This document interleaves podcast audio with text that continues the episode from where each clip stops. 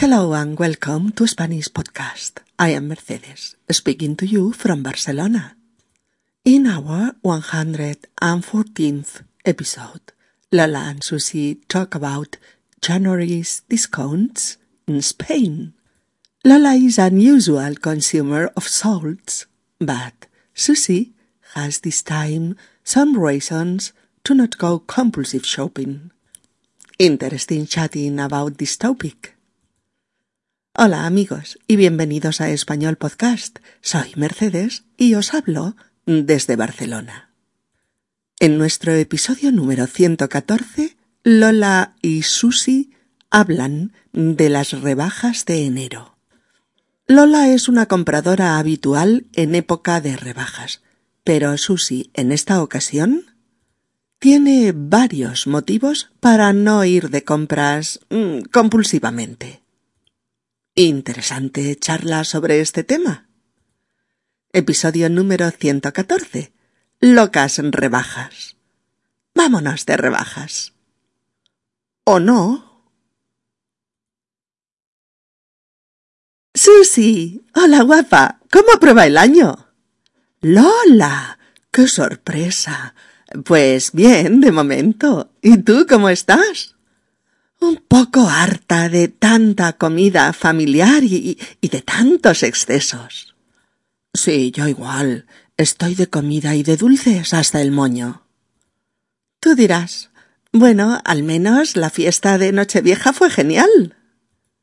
Y que lo digas. Lo pasamos de miedo, aunque el día uno estuve todo el día para el arrastre. Mm, normal.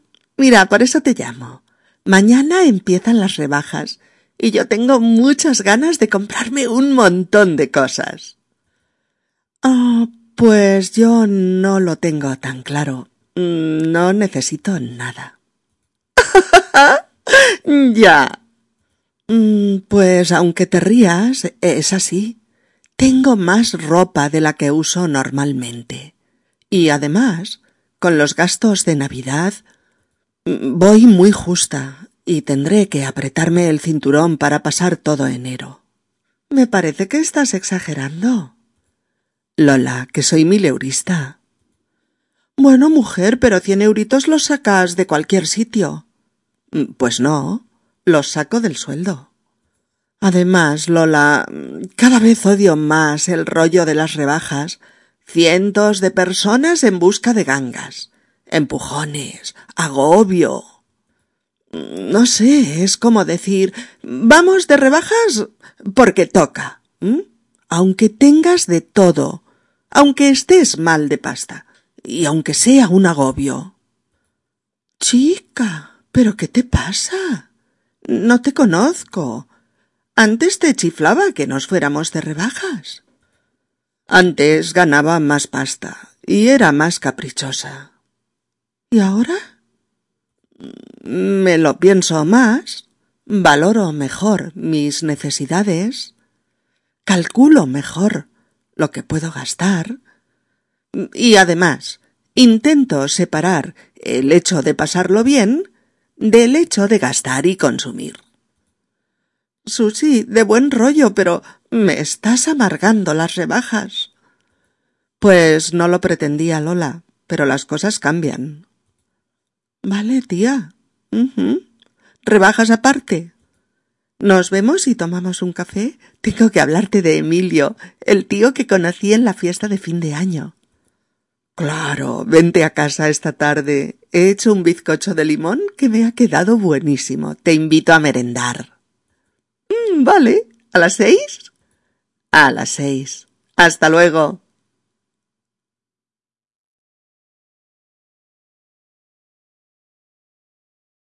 Queridas amigas y queridos amigos, en estas fechas, después de Reyes, así lo decimos aquí, a partir del 7 de enero empieza la locura, las rebajas.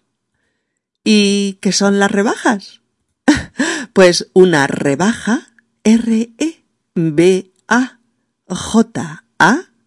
una rebaja es una reducción del precio habitual de una cosa. Las rebajas eh, son la bajada de precios de artículos diversos de consumo, pero sobre todo de la ropa. La ropa de hombres, mujeres y niños se rebaja, se rebaja, baja y baja y vuelve a bajar, rebaja. Se rebaja el precio. Normalmente la rebaja suele ser entre un 10 y un 50%, aunque hay artículos que llegan a rebajarse hasta un 70% de su precio inicial. Podemos decir, este abrigo está muy rebajado. O este abrigo tiene mucha rebaja. O este abrigo tiene mucho descuento. ¿Mm? Cuando algo está rebajado un 50%, decimos que está a mitad de precio. A mitad de precio. Y para hablar de estos temas decimos, por ejemplo, este jersey tiene un descuento de un 25%. Oh, esta falda está muy rebajada. Cuesta la mitad. Oh, está a mitad de precio. Oh, mira esos vestidos tan monos.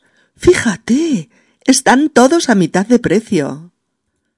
Oh, este abrigo de lana vale la pena. Está a mitad de precio. Oh, esta americana está fenomenal de precio. Está al 50%. Oh, mira, los jerseys de marca están rebajados solo un 10%. A todo este ritual se le llama ir de rebajas. ¿Ir de rebajas? Bueno, pues Lola llama a Susy para proponerle ir juntas de rebajas. Se saludan, se preguntan qué tal va el año nuevo y ambas se confiesan recíprocamente que están un poco hartas de tanta comida familiar y de tantos excesos. Están un poco hartas de tanta comida familiar y de tantos excesos. Ajá. La Navidad es una época en la que se hacen muchas comidas en familia. Comidas muy copiosas, con grandes platos de marisco, de pescado, de carne, eh, dulces, turrones, vino, cava, champán. Excesos, muchos excesos. Un exceso e X C E S O exceso. Un exceso es una superabundancia de algo, una exageración. Sí, un, un cierto abuso. En este caso, en Navidad, se come bastante más de lo habitual, de lo normal. Se bebe más, se abusa de los dulces, se cometen toda clase de excesos mm, gastronómicos. Si comes bastante más de lo normal, haces excesos con la comida. Si bebes más de lo habitual, haces excesos con la bebida.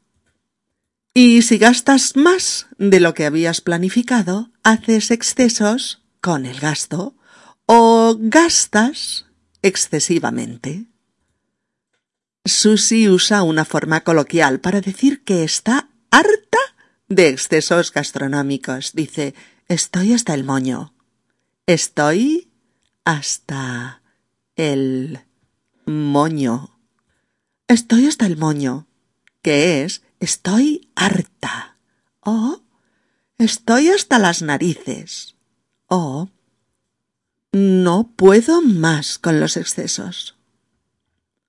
Ambas amigas coinciden, no obstante, en que la fiesta de Nochevieja fue genial. Así llamamos en español a la última noche del año. Nochevieja. Nochevieja. Noche en la que tomamos doce uvas al son de las últimas doce campanadas de la medianoche, como ritual para atraer la buena suerte para el nuevo año. Lola contesta Lo pasamos de miedo.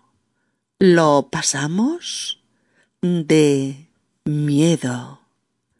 En este caso, pasarlo de miedo es pasarlo fenomenal. Divertirse a lo grande. Disfrutar a tope de la fiesta y de la situación.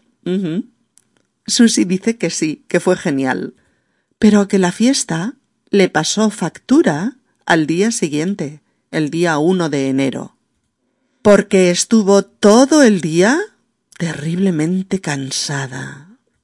La dice así. La fiesta fue genial, aunque el día 1 estuve todo el día para el arrastre. Aunque el día 1 estuve todo el día para el arrastre.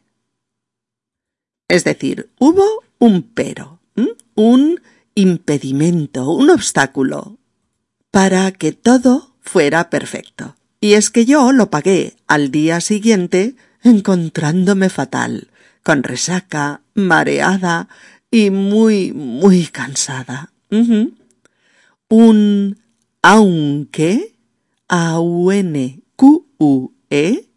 aunque un aunque usado con indicativo porque le damos una nueva información al otro que el otro no sabía. Pero al día siguiente estuve muy cansada. Todo bien, aunque no todo fue perfecto, porque, te informo, al día siguiente me encontré mal. Otras frases serían, por ejemplo, eh, Paco y yo nos llevamos muy bien aunque tenemos discusiones como todas las parejas. ¿Oh? Sí, sí, me gusta mucho el vestido, aunque el escote es un poco llamativo. Oh. La fiesta fue genial, aunque al día siguiente yo estuve todo el día para el arrastre. Para el arrastre. Para el arrastre. Estar para el arrastre quiere decir estar cansadísima. Cansadísima. O también se dice, al día siguiente Susi estuvo hecha polvo. Estuvo molida, sin fuerzas para nada. ¿eh? Estuvo para el arrastre. Lola le dice que la llama porque mañana empiezan las rebajas. Mañana empiezan las rebajas y tengo muchas ganas de comprarme un montón de cosas. Para sorpresa de Lola, Susy responde Pues yo no lo tengo tan claro. Pues yo no lo tengo tan claro. Este lo, L-O, este lo es un pronombre neutro que sustituye toda la frase de Lola. Susy podría haber dicho pues yo no tengo claro eso de comprar un montón de cosas.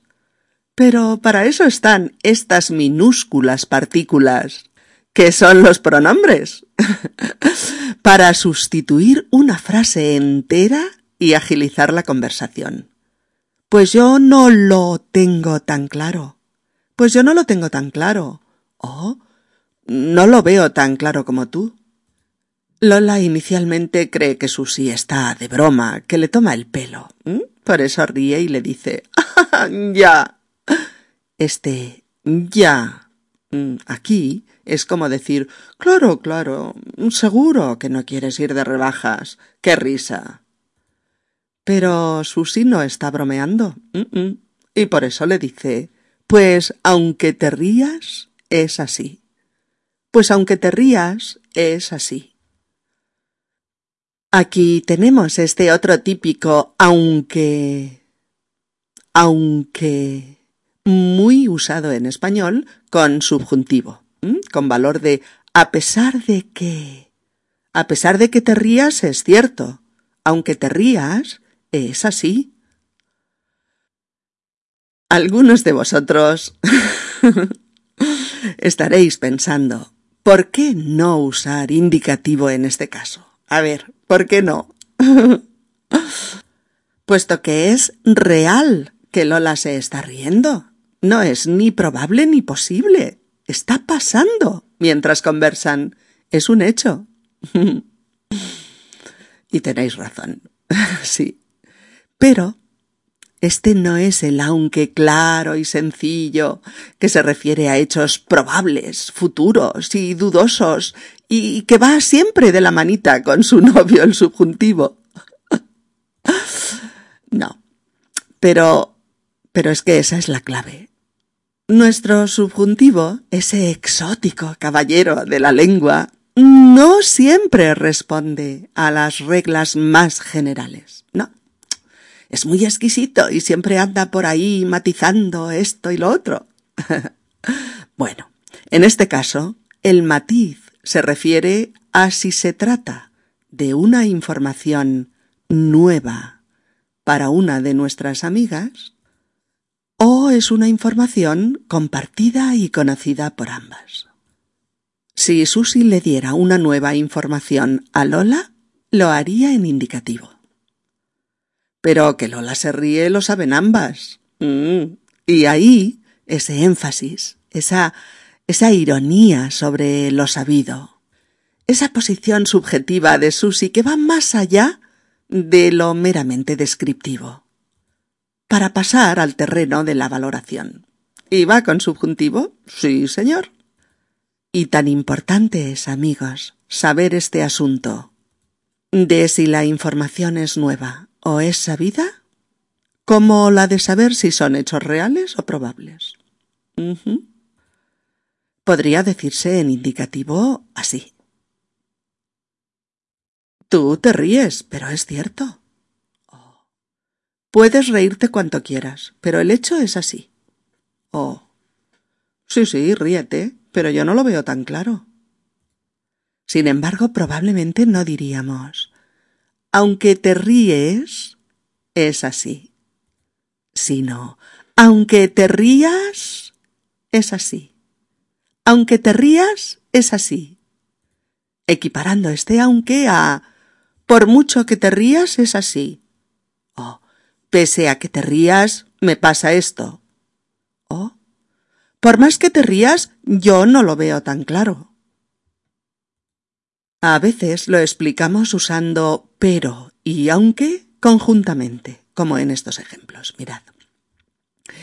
Eh, me duele mucho la cabeza, pero no por ello pienso perderme el concierto de rock.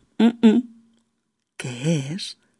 Me duele mucho la cabeza, pero aunque me duela, no pienso perderme el concierto de rock. ¿Qué es? Ya hemos hablado de mi dolor de cabeza, tú lo sabes, compartimos esta información, estamos hablando del asunto, pero no me importa que me duela. Yo voy al concierto. Y yo te digo, aunque me duela, Iré al concierto. Aunque me duela, iré al concierto. Oh. Dos amigos conversan. Ah, pues sí, me han ofrecido un trabajo mejor pagado, pero son el doble de horas. ¿Y qué piensas hacer? Aunque gane menos en mi actual trabajo, lo prefiero. Aunque gane menos en mi actual trabajo, lo prefiero. ¿Entendéis un poquito por dónde van los tiros? Tranquilos, seguiremos explicándolo siempre que salga a colación. Y seguiremos poniendo ejemplos hasta que os resulte familiar. Susi dice, tengo más ropa de la que me pongo habitualmente. Tengo más ropa de la que me pongo habitualmente.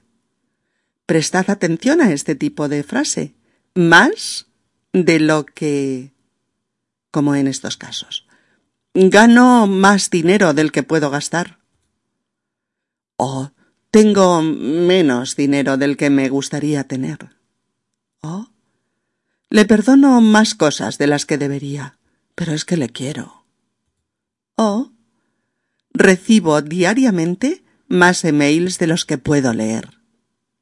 O tengo menos salud de la que me gustaría. Más de lo que, más del que, más de la que, más de los que, más de las que, Y lo mismo con menos. Susi dice, tengo más ropa de la que me pongo normalmente. Es decir, tengo mucha ropa y no puedo usarla toda. Y añade, además, con los gastos de Navidad, porque en Navidad se gasta más dinero de lo habitual, comida, bebida, fiestas, regalos, un sinfín de cosas que nos desequilibran el presupuesto. Por eso dice Susi que con los gastos de Navidad voy muy justa. Voy muy justa. Ir justo de dinero. Ir justo de dinero es tener poco. O tener lo justo para cubrir las necesidades diarias, pero poco más. Y añade Tendré que apretarme el cinturón. O sea, me veré obligada a hacer economías.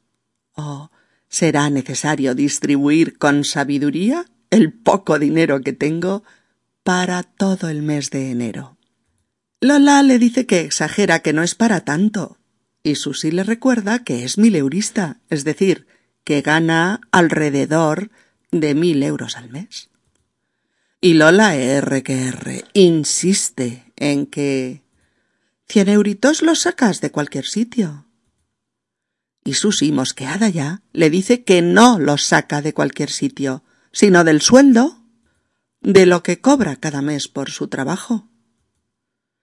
Susi ya está un poco embalada y, y está dispuesta a decirle a Lola lo que piensa de las rebajas. Cada vez odio más el rollo de las rebajas.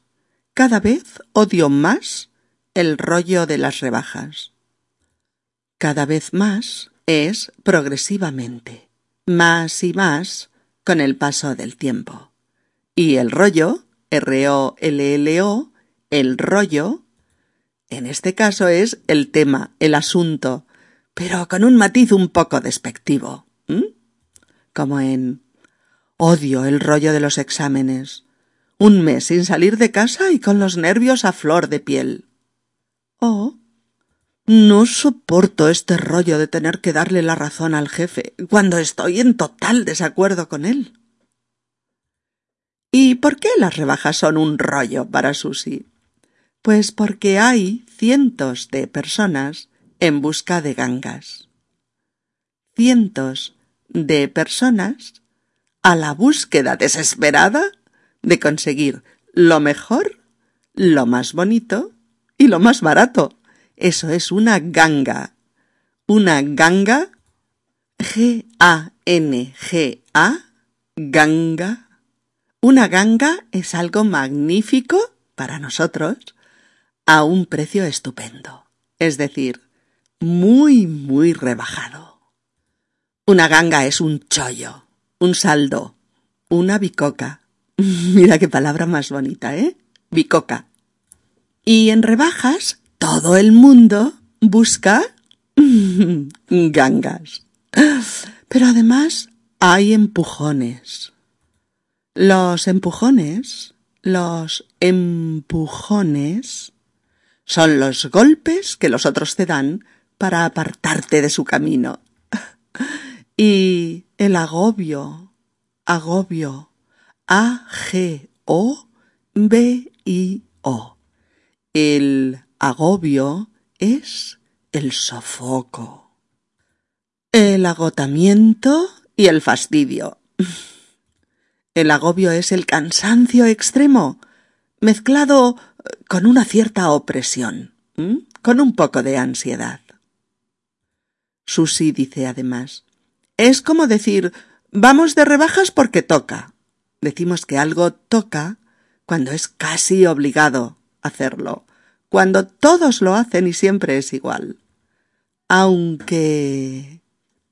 Aquí está nuestro amigo aunque con subjuntivo, constantemente usado en español cuando señalamos un obstáculo a una información conocida y compartida por los interlocutores, como es la de que mucha gente probablemente tiene más ropa de la que puede ponerse. Posiblemente está mal de dinero y quizás se agobia en el barullo de las rebajas. pero aún y así va de rebajas porque toca. Es decir, vas de rebajas aunque tengas de todo, aunque estés mal de dinero, aunque sea un agobio. Es decir, a pesar de tener el armario lleno, a pesar de no tener mucho dinero, y a pesar de ser un rollo agobiante, hay que ir de rebajas. Y nos volvemos a preguntar por qué no utilizar el indicativo en estas frases. Pues porque su sí no se está refiriendo específicamente a su propia situación personal, sino que generaliza a situaciones posibles para mucha gente. Tener el armario lleno, poco dinero, pero ir de rebajas. Probablemente le pase a bastante gente, aunque no a toda, claro. Esta es la diferencia a veces para usar indicativo o subjuntivo con aunque. La certeza o la probabilidad en relación a un hecho, por un lado, y también el hecho de estar hablando de algo conocido para ambas personas. Lola lo flipa. Chica, ¿pero qué te pasa? No te conozco. Antes te chiflaba que nos fuéramos de rebajas. Susy tranquila dice antes ganaba más dinero y era más caprichosa. Antes, Susy ganaba más dinero por su trabajo. Tenía un sueldo más alto. Y era más caprichosa. Cuando tenía un capricho, un deseo imperioso, un antojo, lo satisfacía. Lola, asustadita, perdida ya, dice. ¿Y, ahora? y Susy le aclara. Me lo pienso más. Valoro mejor mis necesidades. Calculo mejor lo que puedo gastar. Es decir, reflexiono más sobre lo que voy a hacer. Me paro a pensar si necesito algo o no. Y asumo lo que puedo gastar y lo que no. Y añade, Además, intento separar el hecho de pasarlo bien del hecho de gastar y consumir. Mm, sí, amigos, porque todos sabemos que a veces gastar, consumir y pasarlo bien van unidos, pero otras muchas veces no. Y quizás hay que aprender a separar ambas cosas cuando es necesario. Lola dice, Susi, de buen rollo. De buen rollo, de buen rollo solemos decirlo cuando te vamos a decir algo desagradable, pero no queremos ofenderte. Por eso le dice Susi, de buen rollo, me estás amargando las rebajas. es decir, me estás fastidiando las compras y la ilusión. Finalmente, quedan por la tarde para merendar en casa de Susi y hablar del último ligue de Lola. Escuchémoslas de nuevo. Susi, hola guapa, ¿cómo prueba el año? Lola, qué sorpresa. Pues bien, de momento, ¿y tú cómo estás? Un poco harta de tanta comida familiar y de tantos excesos. Sí, yo estoy igual. Estoy de comida y de dulces hasta el moño. Tú dirás, bueno, al menos la fiesta de Nochevieja fue genial. Y que lo digas, lo pasamos de miedo, aunque el día uno estuve todo el día para el arrastre. Normal. Mira, por eso te llamo. Mañana empiezan las rebajas y yo tengo muchas ganas de comprarme un montón de cosas. Pues yo no lo tengo tan claro, no necesito nada. ya. Pues aunque te rías es así, tengo más ropa de la que uso normalmente y además con los gastos de Navidad voy muy justa y tendré que apretarme el cinturón para pasar todo enero. Me parece que estás exagerando. Lola, que soy mileurista. Bueno, mujer, pero cien euritos los sacas de cualquier sitio. Pues no, los saco del sueldo. Además, Lola cada vez odio más el rollo de las rebajas. Cientos de personas en busca de gangas, empujones, agobio. No sé, es como decir, vamos de rebajas porque toca, aunque tengas de todo, aunque estés mal de pasta y aunque sea un agobio. Chica, pero ¿qué te pasa? No te conozco. Antes te chiflaba que nos fuéramos de rebajas.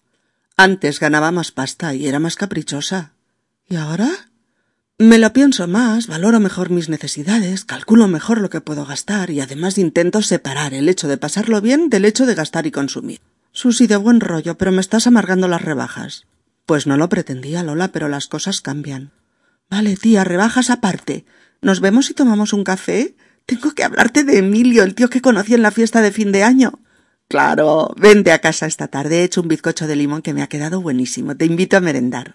Vale, ¿a las seis? A las seis. Hasta luego. Amigos, empecemos el año con nuevas ilusiones respecto al idioma que estáis aprendiendo o perfeccionando, el español. Dedicadle un ratito cada día. Pensad despacito en las cosas que os explicamos. Repetid frases y locuciones para automatizar. Charlad con vuestros amigos en español. Desde aquí os enviamos todo nuestro apoyo y entusiasmo y esperamos seguir poniendo nuestro granito de arena durante todo 2010. Con nuestros mejores deseos para el nuevo año nos despedimos de vosotros hasta muy prontito. Aquí nos encontraremos. Chao.